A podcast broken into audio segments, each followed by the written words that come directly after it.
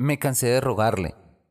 Hay veces en que ocurre eso, que por mucho que corras te ves incapaz de avanzar, como en un sueño.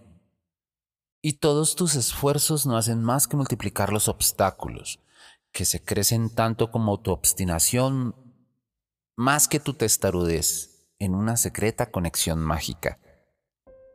No sé por qué a ella y a mí nos había tocado pulsar la fibra sensible del destino, convertir en imposible lo que habría podido ser un milagro. Ella y yo éramos tan diferentes como el blanco y el negro, dos colores demasiado extremos, demasiado contundentes para ser considerados colores, y ninguno de los dos aspirábamos a ser grises. Más bien, eso quiero suponer. Esperábamos poder ser un motivo veteado a cuadritos, a franjas, negro sobre blanco o blanco sobre negro, no importa demasiado, como en las letras que voy trazando sobre este papel. Y quizás, quién sabe, llegar a convertirnos en un soneto, en una inmortal poesía de amor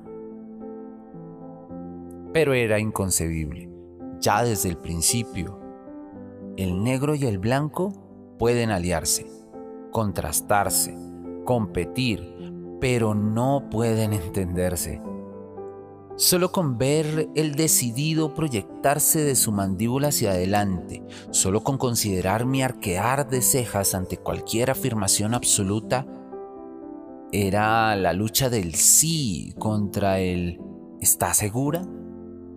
No éramos ni siquiera dos personas, nada más que dos arquetipos.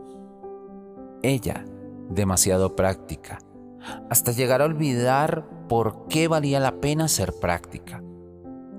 Yo, demasiado idealista, hasta llegar a olvidarme de que los sueños precisan de alguien de carne y hueso que los sueñe.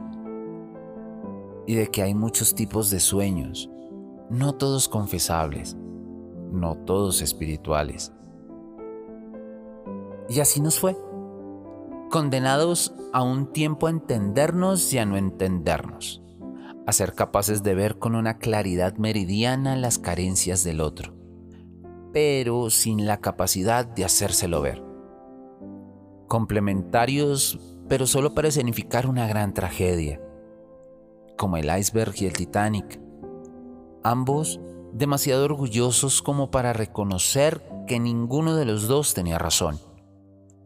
A lo sumo, servíamos para ser un ejemplo para los demás. Triste destino. El objeto incontenible y el objeto inamovible, paridos juntos y predestinados en un experimento mental de vete a saber quién. La verdad, en nuestra pugna no supimos ver que ganase quien ganase, la victoria se parecía demasiado a una derrota. No podía despreciarme, ni yo a ella. Y no lo hacía, seguro que no. Ella y yo éramos los últimos representantes de una especie en extinción, los grandes dinosaurios de la voluntad, los por qué no enfrentados a los por qué sí. A nuestro alrededor el mundo ya había cambiado y nuestras respuestas, aún peor, nuestras preguntas carecían de sentido. Solo quedaba el vacío y su consecuencia, el miedo. Si nada tenía sentido, nada valía la pena. Si no había nada sagrado, no era sagrado el dinero, ni la vida, ni la libertad.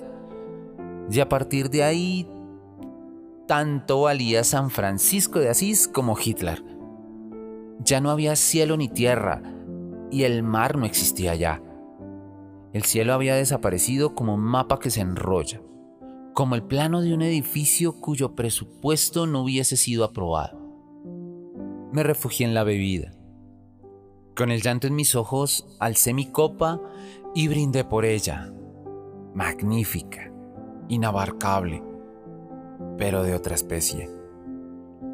Tal vez sea verdad que los hombres vienen de Marte, las mujeres de Venus y los imbéciles venimos de Colombia.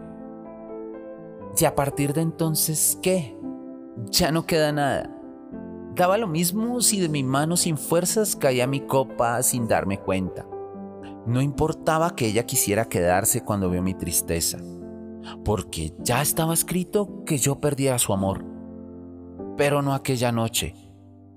Eran miles de noches antes que lo había perdido desde la noche de los tiempos, desde que alguien enormemente teórico e inconcebiblemente práctico decidió inventar la lógica. Y desde ese momento, todo lo real, lo auténtico, la vida misma, se convirtió en un sueño. Y los sueños, sueños son.